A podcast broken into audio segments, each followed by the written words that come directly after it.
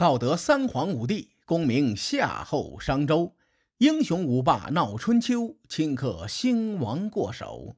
青史几行名姓，北邙无数荒丘。前人种地，后人收，说甚龙争虎斗？上期节目说到，在公元前六百三十八年，楚宋两国打了一场洪水之战。这场著名的战争宣告了宋襄公的霸业，由此破产。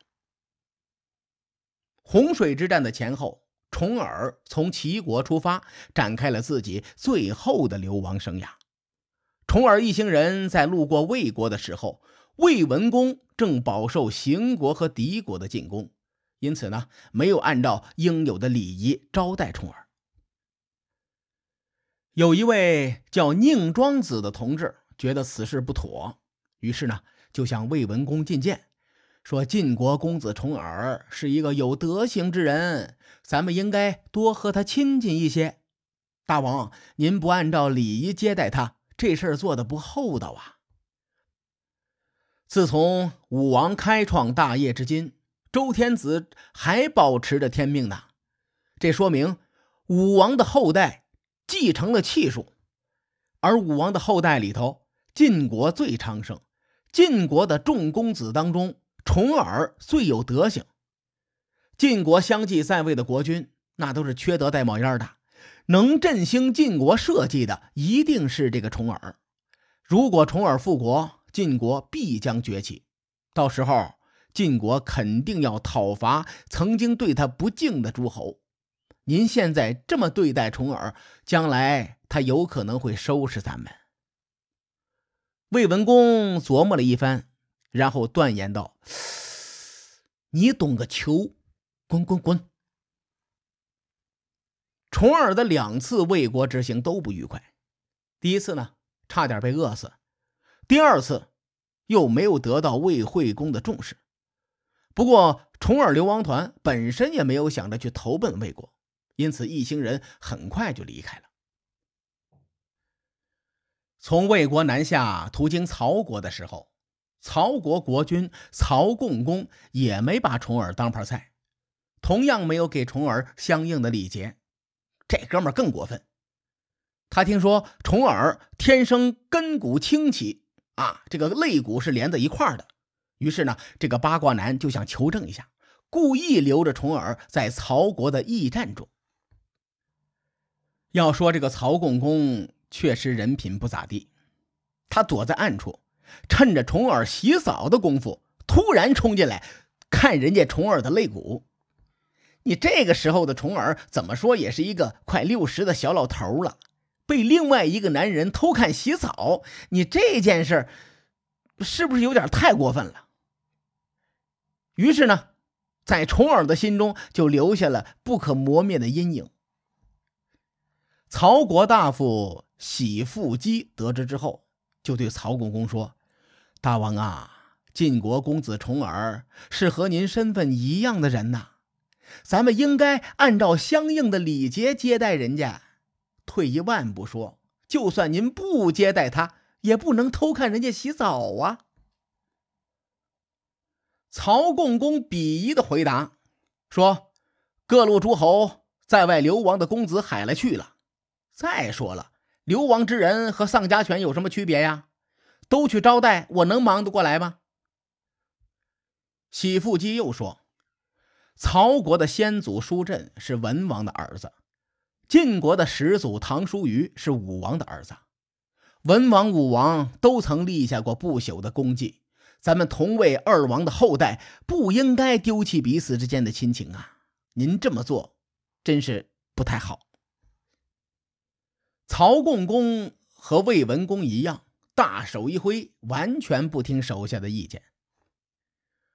重耳洗澡的时候被一个大老爷们偷看，心里是越想越憋屈，很快含着眼泪就离开了曹国，继续南下。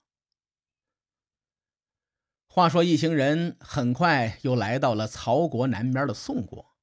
此时，宋国大司马公孙固与重耳的私交很好。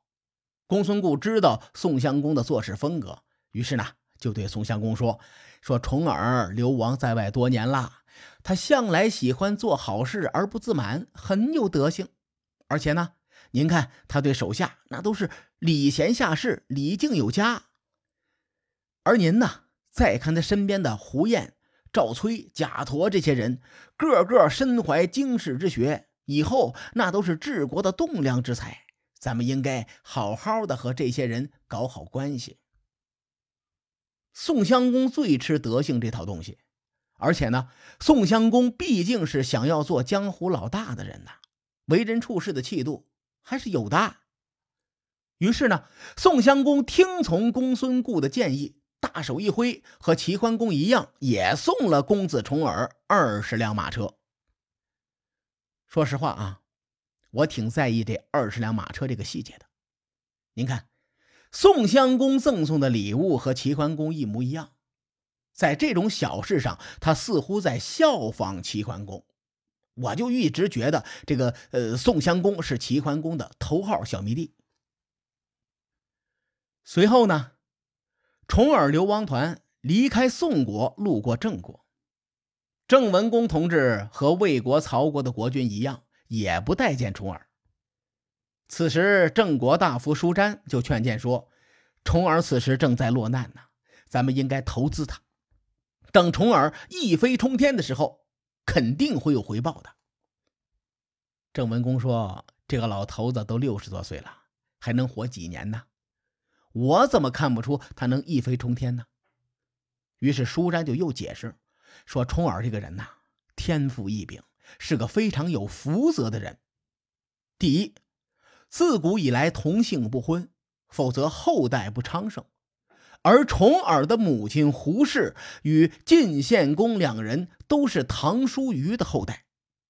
你看，但是重耳呢，常年在外流亡，毫发无损。这说明什么呀？这说明上天的保佑啊。第二，晋献公有九个儿子，现在只有重耳健在。而且自从重耳流亡在外，晋国的政局他就从来没消停过，冥冥之中似乎在等着重耳主持大局。第三呢，晋国新任国君不得人心，晋国内外要重耳回国的呼声日益高涨，这是大势所趋呀。晋国和郑国都是姬姓诸侯国。我们的先君武公与晋文公曾经齐心协力护卫周王室，辅佐平王东迁。当时平王赏赐过他们盟书，希望郑晋两国世代友好。所以我觉得大王您应该投资重耳。在这里呢，我想围绕一个小细节展开一下。重耳离开齐国之后啊，原本想投靠楚国。所以他们的行程是途经魏国、曹国、宋国，如此一路南下。而洪水之战后呢，楚军大胜，楚国的实力范围已经够到了宋国。如果重耳想要去楚国的郢都继续南下就可以了。但实际上呢，重耳流亡团在离开宋国之后，突然转向西边，来到了。郑国的国都新郑，我认为这个路线的转变有着更深层次的含义。现在让我们梳理一下时间线啊，在公元前六百三十九年，重耳流亡团离开了齐国。当他们抵达宋国的时候，宋襄公不仅活着，这老哥还花了心思赏赐给重耳二十辆马车。我推测，这个时候。并没有发生洪水之战。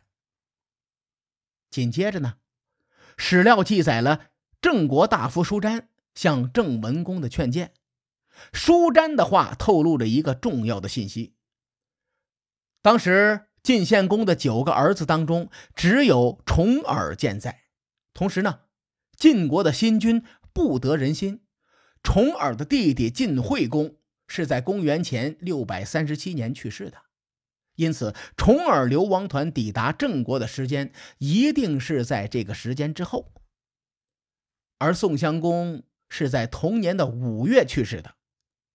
我们可以用这两个标志性的历史事件来锚定重耳离开齐国的时间线。我个人推测啊，过程大概是这样的：重耳先去了魏国和曹国，不受待见，于是呢，很快就离开了。在洪水之战前抵达了宋国，并且受到了热情的招待。当时宋襄公同志正在图谋齐桓公留下来的霸主之位，重耳一行人呢，想借助宋襄公的声望做点事情。恰好呢，宋襄公对他们也不错。于是，重耳等人在宋国就多留了一些时日。随后，楚宋发生了洪水之战，宋国大败而归。不久之后，宋襄公就挂了。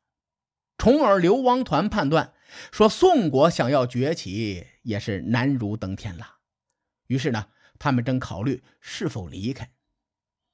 就在他们考虑的时候，传来了一个消息：晋惠公。去世了，所以重耳流亡团才会绕路到了郑国，看郑国是否愿意投资重耳。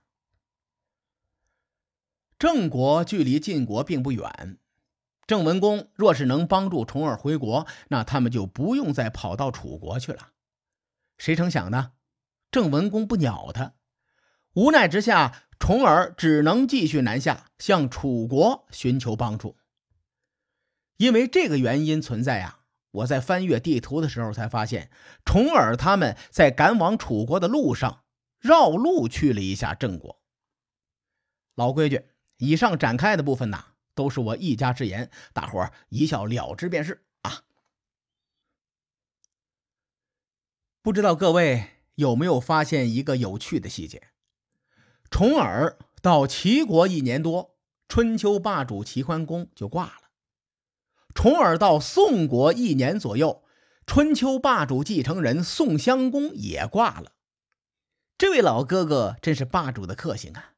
假如真有气数一说，重耳还真是天命之子，他可能是继承了齐桓公和宋襄公两个人的气数。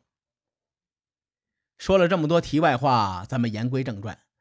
重耳离开郑国，至少已经流亡了十八年了。